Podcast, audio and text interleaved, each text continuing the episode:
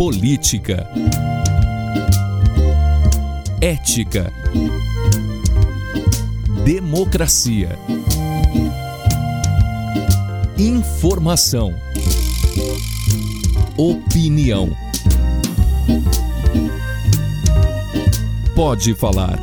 Apresentação Cileide Alves e Rubens Salomão.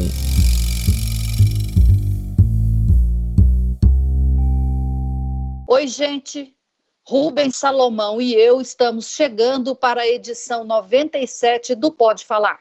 Eu em isolamento social em casa e Rubens do estúdio da Sagre 730, no bairro Santa Luzia, em Aparecida de Goiânia.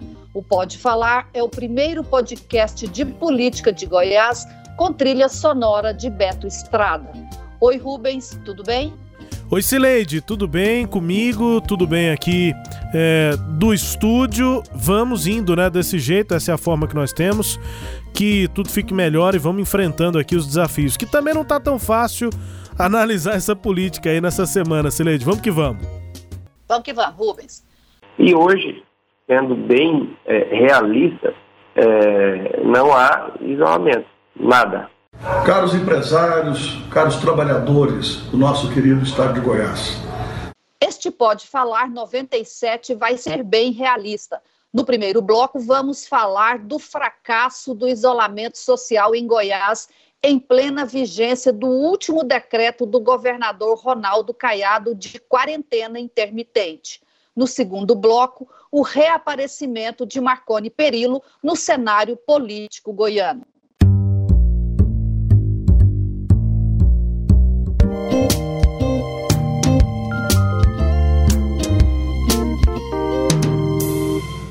Média de 1.100 pessoas, no mínimo, contraiu o coronavírus por dia em Goiás na última semana. A média de duas semanas atrás foi de 928 novos doentes por dia. Na quinta-feira, o coronavírus venceu mais uma batalha e chegou a todos os municípios goianos. Diante deste quadro, era para o isolamento social ter subido para o índice ideal de 50%. Era, mas não foi o que aconteceu. Há uma grande inquietação da população e do dia que decretou é, o último decreto para cá, que o número variou de 1% na taxa de isolamento para mais, é, foi muito. Né? Que eu saiba, o máximo que foi 0,8%. Então, é, é um comportamento né, que a população saturou, né, que não realmente não consegue mais ficar em casa. E eu acho que ele teve a sua importância, só que agora nós precisamos é, pensar outras formas de minimizar o problema. O anúncio do fracasso da quarentena em Goiás foi feito por uma das principais autoridades sanitárias do estado, o secretário de Saúde Ismael Alexandrino, e por motivos óbvios. Na semana, a população deveria se recolher em casa em função do fechamento das atividades econômicas, à exceção dos segmentos essenciais.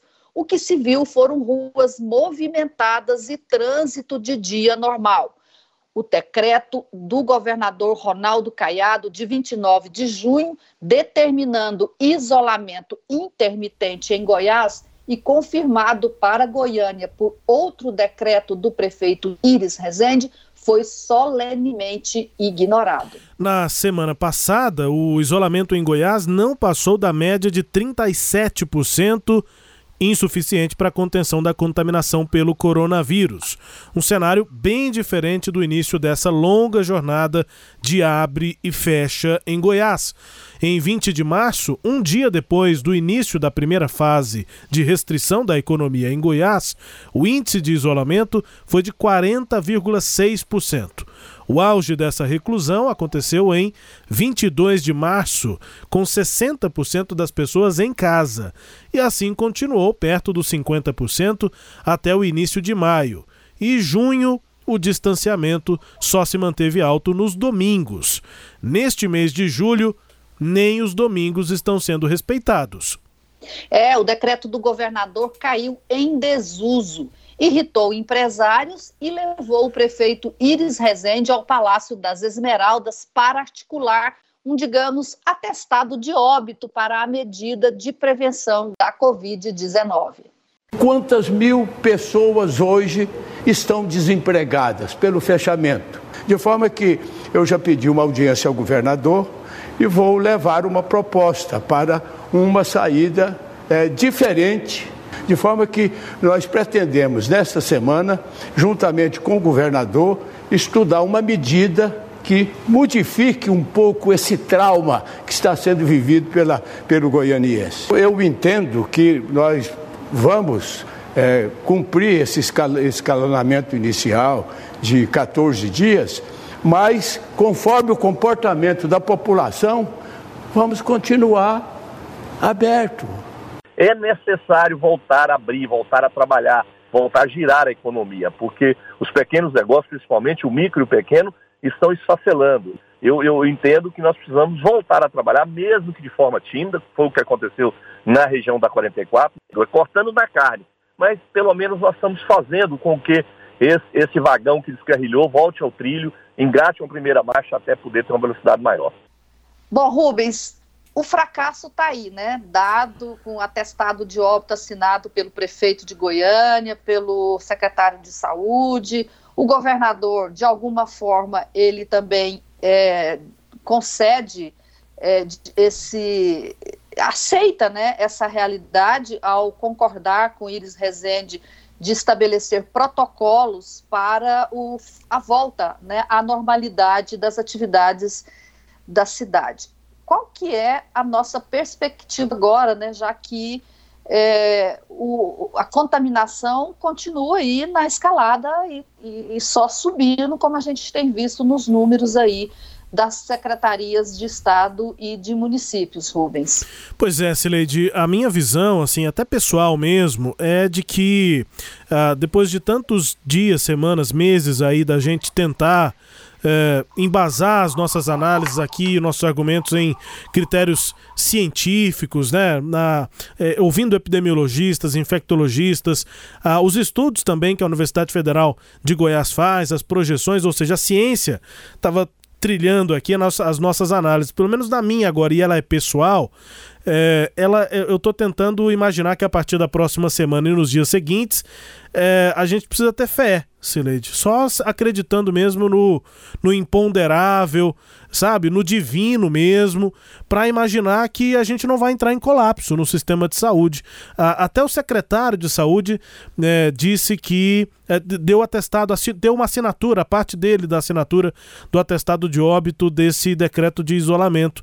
É, o que se conhece que dá certo para evitar é, muita gente ao mesmo tempo nos hospitais, tendo de ter acesso, né, precisando de leitos é, de enfermaria e nos casos mais graves de UTI, é, é, o isolamento social e aí, infelizmente, isso não deu certo, as pessoas não aceitam, né, há uma pressão política muito grande e é muito difícil imaginar, com base em tudo aquilo que a gente estudou, né, Celeste? Posso dizer que a gente estudou para falar o que falamos ao longo dessas semanas e meses todos, é, infelizmente isso tudo não está sendo utilizado.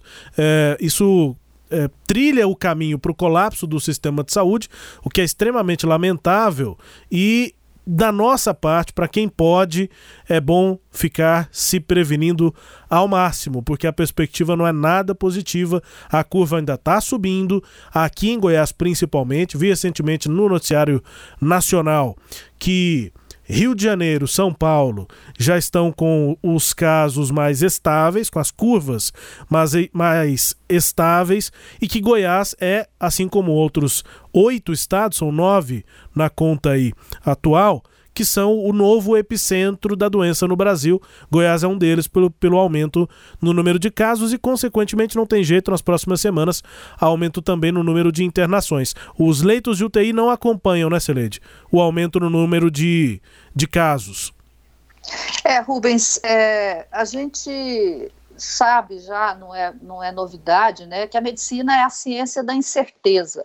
E há uma polêmica que é secular, né, milenar até, sobre essas incertezas da medicina.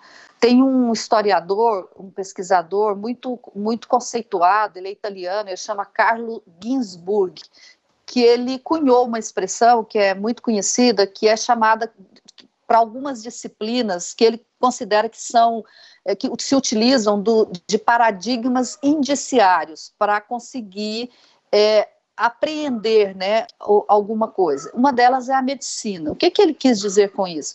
Ele quis dizer que um médico, né, um profissional da medicina, ele, ele faz o chamado diagnóstico de uma doença observando sinais, signos e pistas naquele indivíduo e, e para entender os, a partir dos sintomas daquela doença e aí é, a partir disso, ele estabelece esse diagnóstico. Só que tem um detalhe aí que faz a medicina ser muito diferente de outras ciências.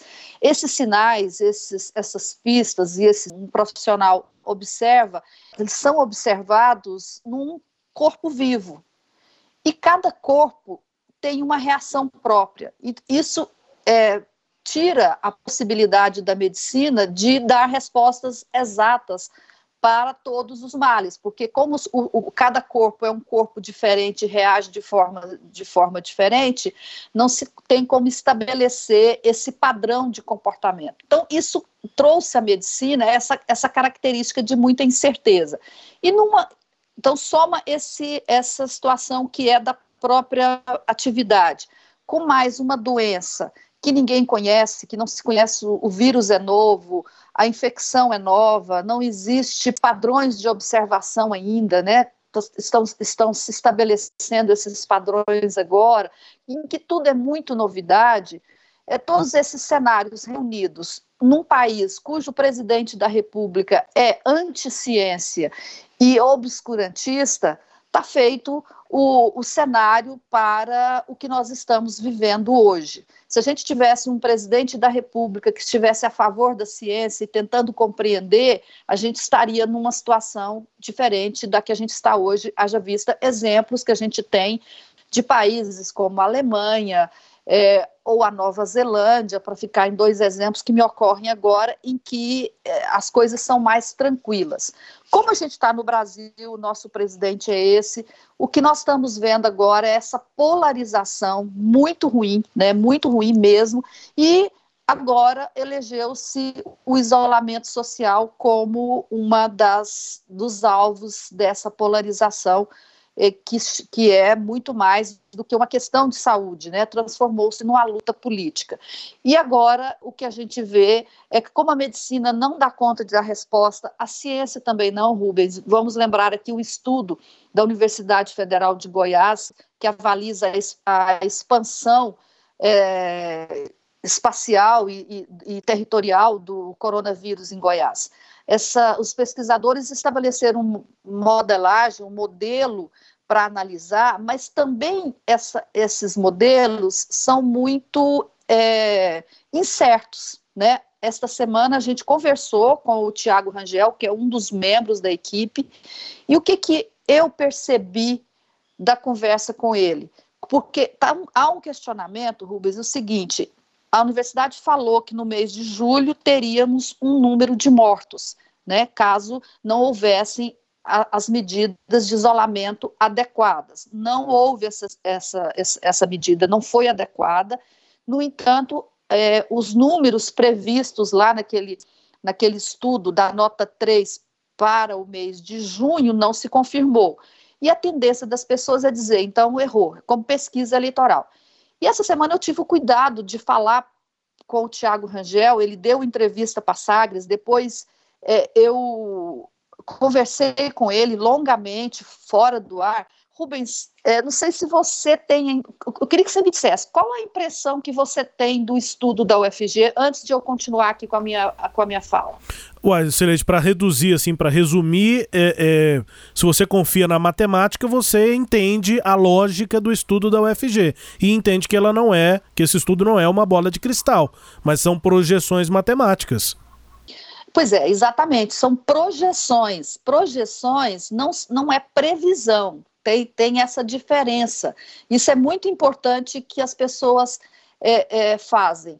É, eu comparo essa, essa projeção aí da, da universidade com uma pesquisa eleitoral. Assim como uma pesquisa que ela, se ela for realizada dois meses antes da eleição, ela não pode ser comparada com o resultado da eleição. A gente sabe disso, né? Por quê? Porque a pesquisa, se ela foi realizada dois meses antes, ela é uma foto daquele período em que os dados foram captados. O que está sendo feito aqui agora? As pessoas estão pegando os dados da universidade que, que são emitidos anteriormente e comparando com o resultado do final do período, como se a gente estivesse fazendo aquela comparação. Só que as pessoas, elas não sabem que, que sabem disso que nós estamos falando aqui, né?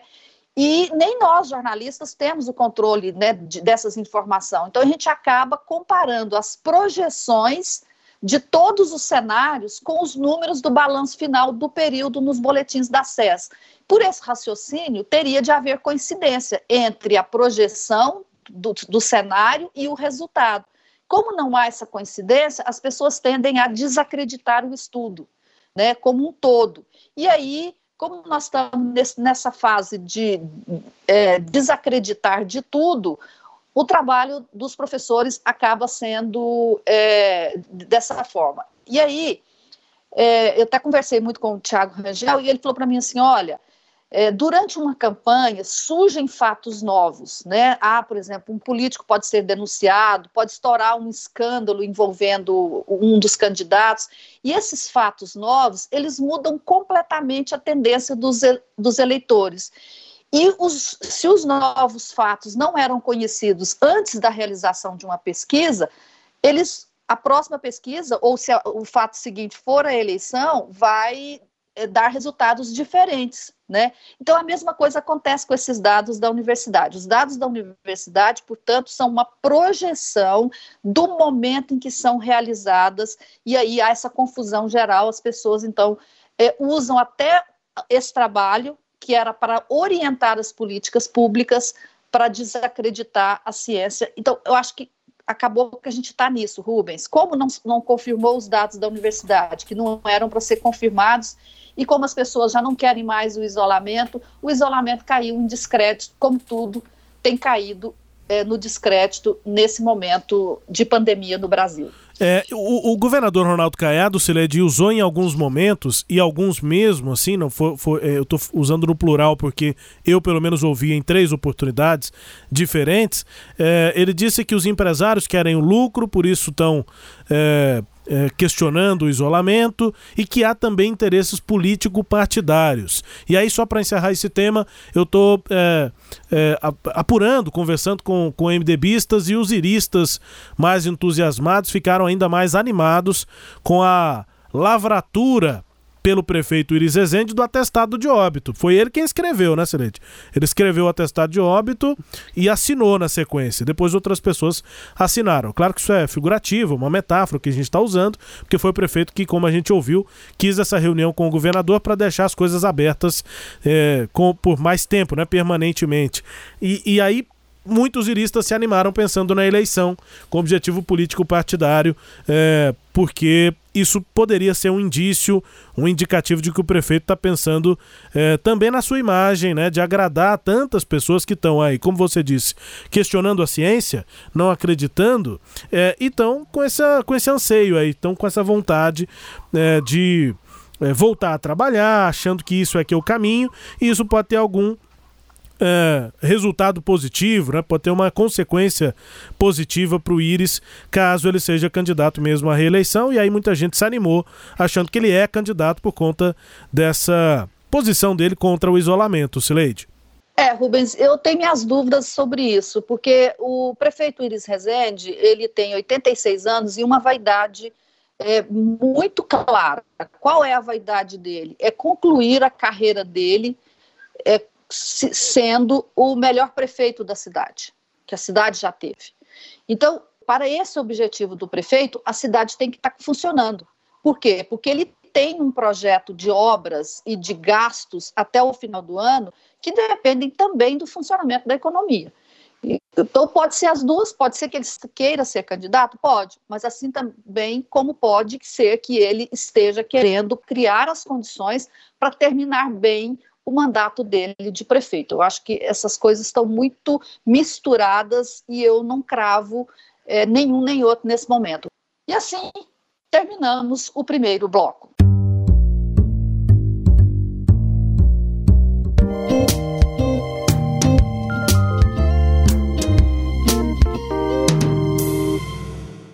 Coronavírus contaminou a política também. O ex-governador Marconi Perillo aproveitou-se de um descontentamento dos empresários e, claro, do desgaste da quarentena entre a população para reaparecer foi sua segunda aparição pública. Em 22 de junho, Marconi tinha participado da inauguração do Hospital Municipal de Hidrolândia, na sua primeira aparição desde que se mudou de Goiás em outubro de 2018, depois de uma derrota fragorosa nas urnas.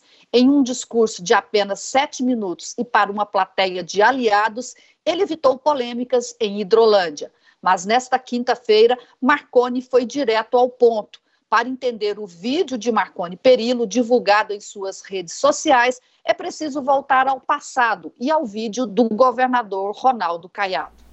Esses patrões intransigentes, como nós vimos aí alguns, querendo que você vá trabalhar de toda maneira, eles não estão preocupados com a sua vida.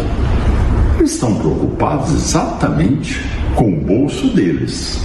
Agora você pode ter a certeza: o governador de Goiás e o estado de Goiás está ao seu lado, proteger vidas e ter a certeza absoluta que ao protegê-lo, eu estou também protegendo a recuperação da economia do nosso querido estado de Goiás. Essas palavras do governador Caiado irritaram os empresários. Nos grupos de WhatsApp, eles manifestaram indignação, consideraram a declaração muito grave, acusaram o governador de fazer discurso eleitoreiro e de ser populista e clamaram por declaração de solidariedade por parte dos demais políticos. E aí foi a deixa para Marconi Perillo.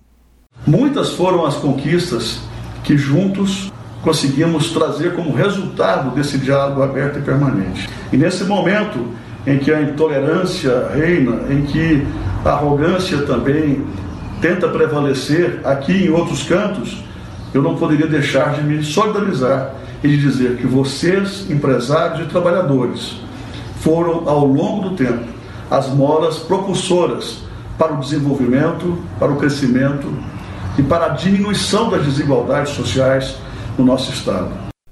Curioso, né, Rubens? Porque o governador Ronaldo Caiado, depois dessa, desse vídeo do, do ex-governador, me parece que o vídeo foi na quarta-feira, por volta do meio da tarde. Quando foi à noite, na, no mesmo dia, na quarta-feira, ali por volta de 8 horas da noite, me parece, Ronaldo Caiado divulgou uma nota é, nas redes sociais dele, em que dizia o seguinte, abre aspas, o diálogo é fundamental para termos o menor impacto possível, tanto no que diz respeito à vida como na economia. Vamos fazer reuniões periódicas com empresários e comerciantes, realizando ajustes de acordo com a evolução de casos de Covid-19 no Estado. Esse é o nosso papel ouvir a população para que juntos superemos esse momento tão crítico para todos nós. Depois de ler isso aqui, né, eu fiquei pensando: será que o governador amarrou a carapuça, Rubens? é, ele é, se viu, né, Sileide? É, a carapuça parece que se viu perfeitamente aí depois da, da declaração lá do, do, do ex-governador Marconi Perillo, que chegou a citar, nós ouvimos aqui, né? Momento de intolerância e de arrogância.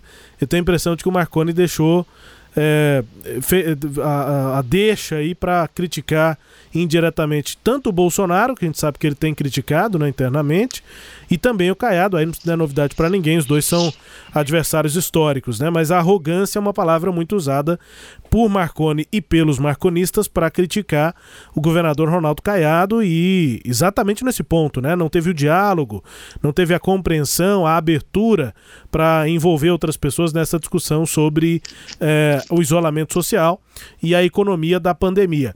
É, agora, fica é, também, é, de observação de que essas manifestações do ex-governador Marconi nas redes sociais foram marcadas ali por apoio dos tucanos já conhecidos. Eu vi inclusive que no seu Twitter, quando você retuitou, né, repostou ali, é, analisando o vídeo do Marconi, o Jardel Seba foi te, te refutar para te para debater, defender o Marconi, hum, esperado, né? É o, é o, é o Jardel Seba. Né? O que que explica essa defesa do Marconi? Só o fato de ser o Jardel Seba, né? Não tem, não tem tanta explicação além disso, né? É um aliado, é um tucano. É, e, e além dessa, desses apoios, o que se percebeu, na minha opinião, foi muita rejeição a Marconi Perillo. Então, apesar do, do governador ter aparentemente vestido a carapuça aí do, do, do que disse o, o Marconi, ter de fato retomado esse diálogo que ele rejeitou lá atrás, apesar disso, Marconi ainda é, não, não por ter tido alguma parte de razão nesse momento, nesse, nesse debate, ele continua sendo muito rejeitado aqui em Goiás. E por parte do Caiado, ele também, o Caiado não deixa de ter razão, né, Celede? Quando ele diz assim, tem alguma novidade? Nessa história da pandemia, é, no, na falta de isolamento, no fato que os casos estão aumentando, que antes a gente demorava 39 dias para chegar nos no 100 casos e que agora temos mais de mil por dia, não tem novidade nenhuma. Então, assim, talvez o governador tenha passado do ponto ao dizer que é imoral, ao condenar o diálogo. Agora, que não tem novidade nenhuma e que o problema já é conhecido, é, Celeste. É, mas assim, o governador, é, eu acho que ele errou lá na semana passada, quando ele fez não só essa declaração que a gente já ouviu aqui, né, de insinua ali que o isolamento, o fim do isolamento é, vai ser pior para os trabalhadores do que é para os patrões, né, insinuando, portanto, ali uma luta de classes é, específica dentro dessa questão do isolamento ele não só errou ali, mas como ele errou antes, né, Rubens, quando ele praticamente disse que não ia ter mais diálogo. E, e acho que esse é o ponto que detona toda essa crise. Eu pergunto a todos que estão nos assistindo: tem alguma novidade a não ser o agravamento? Alguém desconhece a realidade que nós estamos vivendo? Ou terá que atingir exatamente o presidente da empresa? Ou diretoria da empresa para eles se sensibilizarem. Existe alguma, algum fato novo? Existe alguma situação que ninguém sabia? Olha, está acontecendo agora, está certo, um ciclone que passou agora por Goiás. Tudo bem, isso aconteceu em Santa Catarina. Mas um fato que nós estamos convivendo com ele desde março até hoje, o cidadão quer mais reunião. Então, sabe, eu acho que isso é de uma isso chega a ser, ó, posso dizer, Lúcio, eu sou muito é, direto nas minhas coisas, isso, isso é imoral.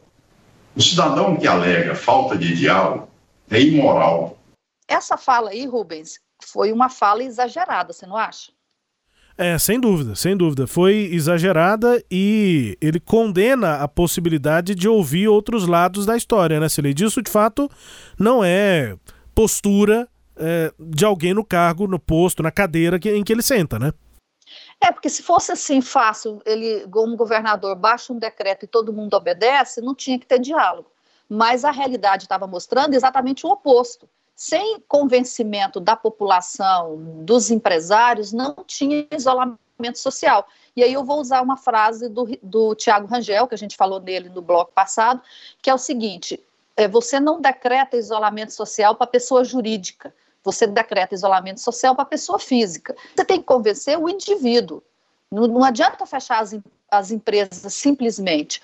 Então, acho que o governador erra nisso, ao não perceber essa diferença. Porque se, ele, se o decreto dele, fechando o, o, o, as empresas, funcionasse, beleza. Mas não funcionou, então precisava do diálogo. E eu acho que aí ele er, errou e abriu flanco para a entrada de Marconi Perillo. E aí Marconi entra. Só que Marconi ah, se considerou fortalecido agora por conta da fragilidade de Caiado. Mas eu concordo com você, ele tem as próprias fragilidades e elas são muito fortes, né?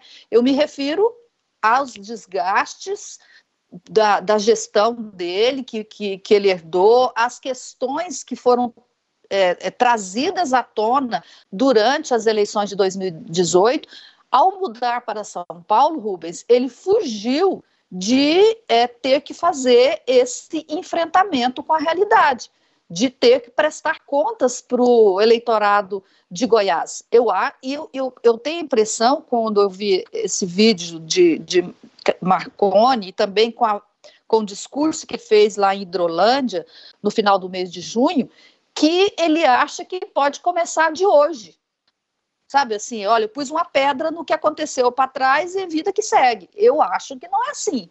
Ele não vai ter como deixar é, aquelas questões que, que levaram a, a fragorosa derrota dele e que levaram a, a, essa grande quantidade de ações que tem contra ele na justiça debaixo do tapete. É o que eu penso, Rubens. E volta com as mesmas frases, com o mesmo discurso, com a mesma propaganda.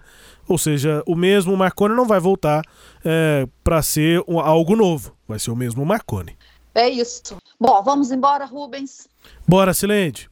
Nesta edição, tivemos áudios da TV Anhanguera, do jornal O Pular e da Rádio Sagre 730. Até o próximo Pode Falar todo sábado, às nove e meia da manhã, na Rádio Sagres 730, no Sagres Online, no aplicativo da Sagres, no SoundCloud, no Spotify, no Google App, no Deezer e no Castbox. Tchau, Rubens. Caminho não falta para o nosso podcast. Tchau, Sileide. Até a próxima. Tchau, tchau. Apresentamos Pode Falar, com jornalistas Cileide Alves e Rubens Salomão.